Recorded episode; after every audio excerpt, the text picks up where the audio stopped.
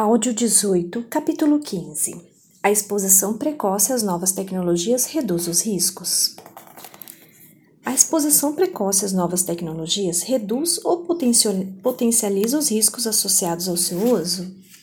Para poder responder esta pergunta, faremos um breve resumo dos riscos, assim como daquilo o que dizem os estudos relativos às consequências associadas a estes riscos. Talvez a leitura das próximas duas páginas seja um pouco incômoda, porque ninguém gosta de ser recordado dos riscos que os seus filhos correm.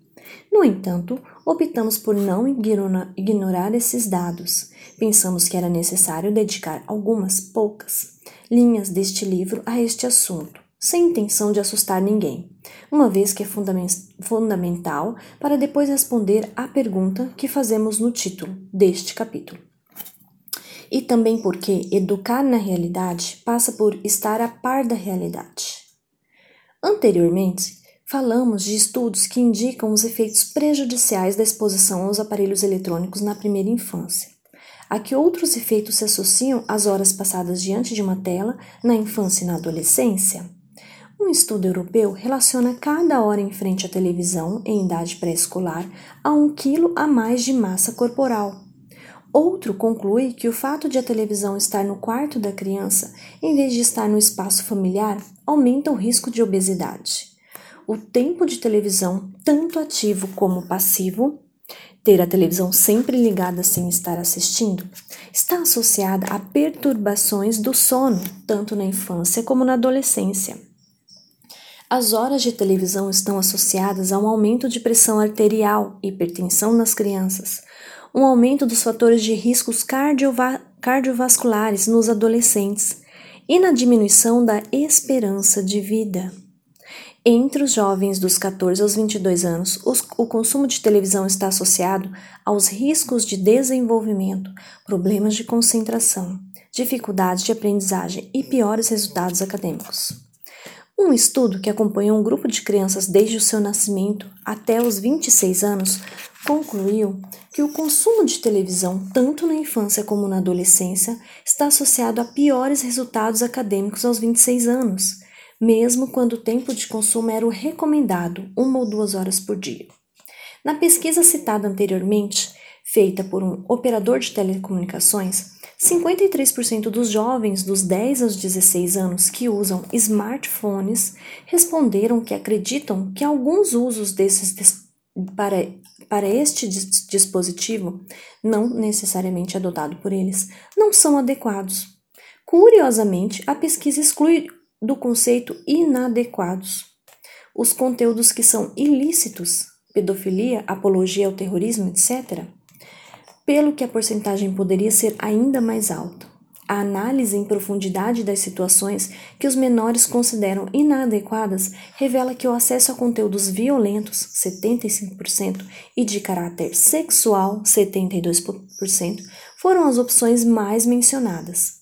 Já 14% afirmaram que pessoas com quem se dão praticam sexting ativo, realização de self-vídeo em poses sexys provocantes ou inapropriadas, enquanto 17 praticam sexo passivo.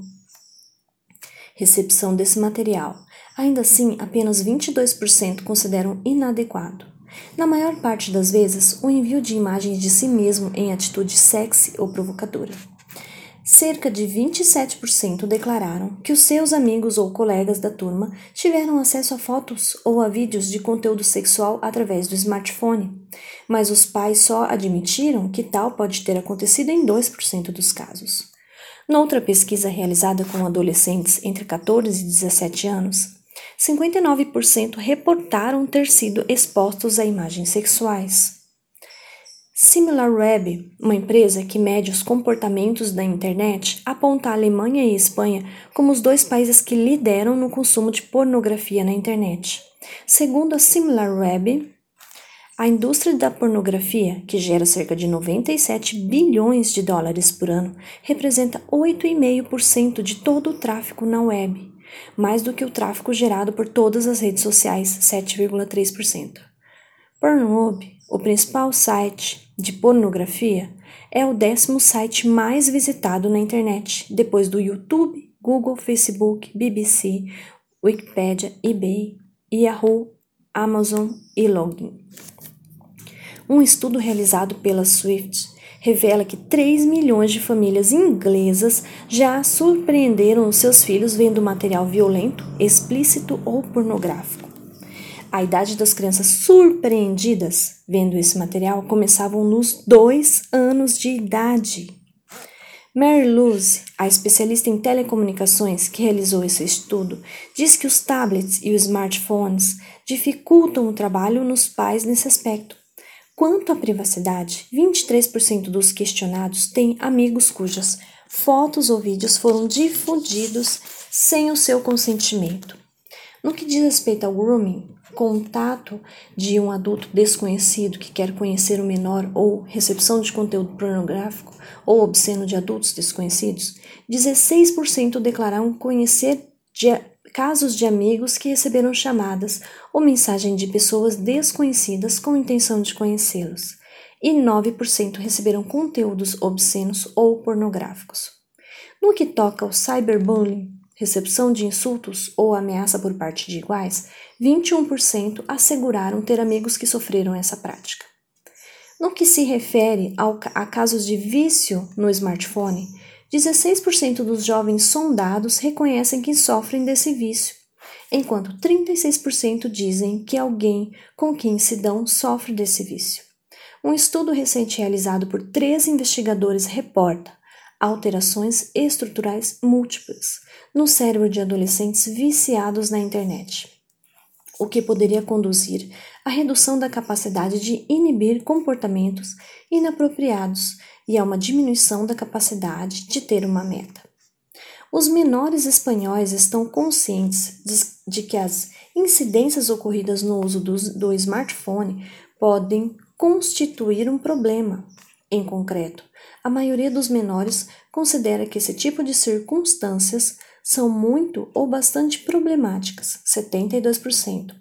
Só uns 5% afirma que não representam qualquer problema. A sondagem indica que apenas 8,5% dos pais estão pouco preocupados ou não se preocupam nada com o uso que os seus filhos ou filhas fazem dessas ferramentas mas salientam que a principal preocupação é com conteúdos impróprios para menores. Cerca de 69% dos pais questionados gostariam de poder limitar o acesso que os seus filhos têm a conteúdos inapropriados. Voltemos à pergunta reformulada no início deste capítulo. Alguns defensores da introdução precoce às novas tecnologias advogam a rápida educação do menor com o uso responsável das mesmas.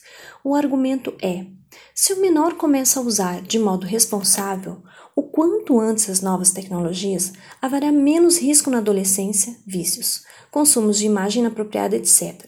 Inclusive, a sustentação deste argumento, temos encontrado recomendações para a compra de tablets a crianças de 4 anos. Isto é correto?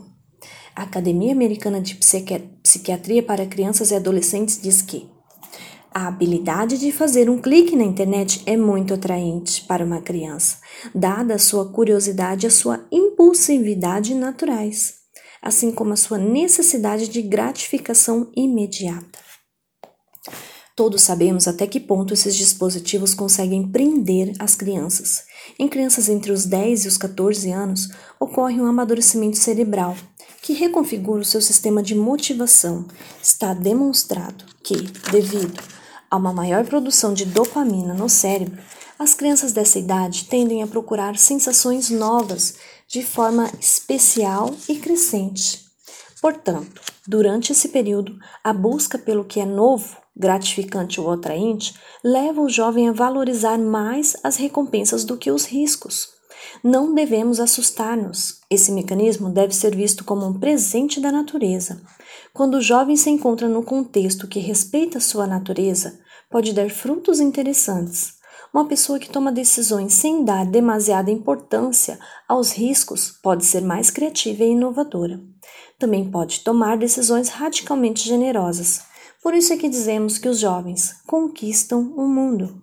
No entanto, os riscos inerentes ao uso de dispositivos digitais e ao uso da internet, grooming, sexting, conteúdos inadequados, vícios, etc., podem ser potenciados durante esse período.